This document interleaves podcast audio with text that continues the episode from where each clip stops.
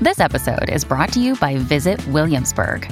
In Williamsburg, Virginia, there's never too much of a good thing. Whether you're a foodie, a golfer, a history buff, a shopaholic, an outdoor enthusiast, or a thrill seeker, you'll find what you came for here and more. So ask yourself, what is it you want? Discover Williamsburg and plan your trip at visitwilliamsburg.com.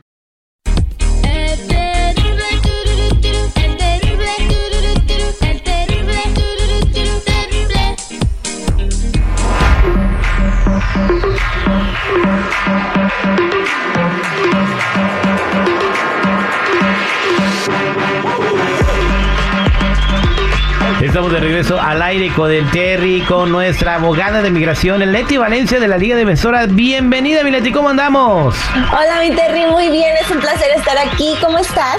Al millón y pasadito, mija, listo para platicar, informarme de inmigración. Hay muchas cosas importantes que nos vas a platicar.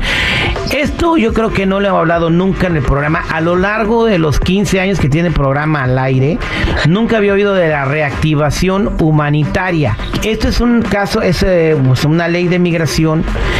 Tú nos vas a explicar en qué consiste y cuáles personas pueden calificar por esta ley de la reactivación humanitaria. A ver, platícame qué es esto porque me tienes bien intrigado.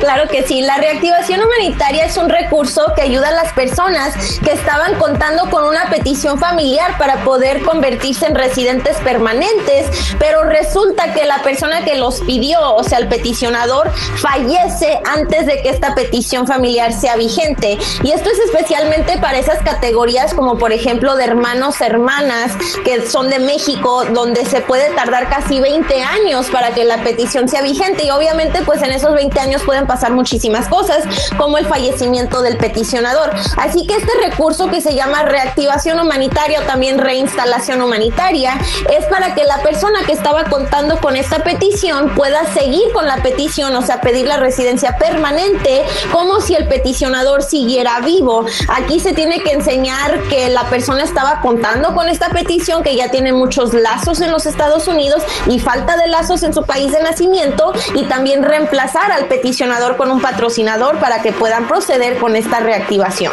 Válgame Dios, o sea, en cristiano, eh, si se supongamos que eh, a Juan Pérez lo está arreglando su mamá, ya casi arregla a su mamá, ya casi se termina el caso y pum, la mamá por alguna razón se muere, ¿verdad?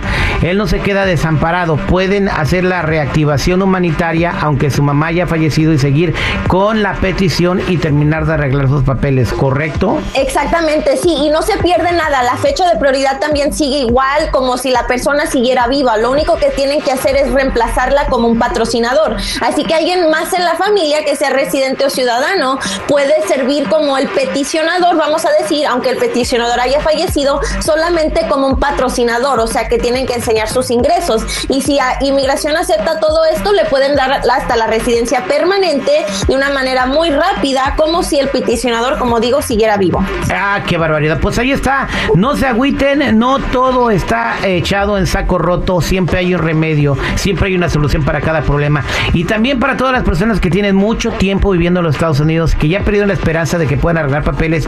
Eh, bueno, he visto unos casos que Leti ha podido ayudar que me dejan impresionados. Así que, eh, pues hablen, pregunten, eh, nada pierden con preguntar si hay una manera, alguna manera de poder tener tu residencia permanente en este país, ¿no? Si tienes 10, 20 o 30 años viviendo y no, no se te ha dado, debe haber un loop legal, alguna manera en la que puedes de una manera legal arreglar tus papeles. Así que no pierdes nada con preguntar. Leti, para toda la gente que quiere hablar contigo, ¿cómo te pueden encontrar? Exactamente, no pierden nada. Aquí en la Liga Defensora la consulta es completamente gratis. Nos pueden llamar al 800-333-3676, 800-333-3676 y también por favor síganme en Instagram como arroba defensora donde publicamos todos los días información de inmigración. Muchas gracias Mileti, lo escuchamos pronto. Un placer, gracias. El show terrible.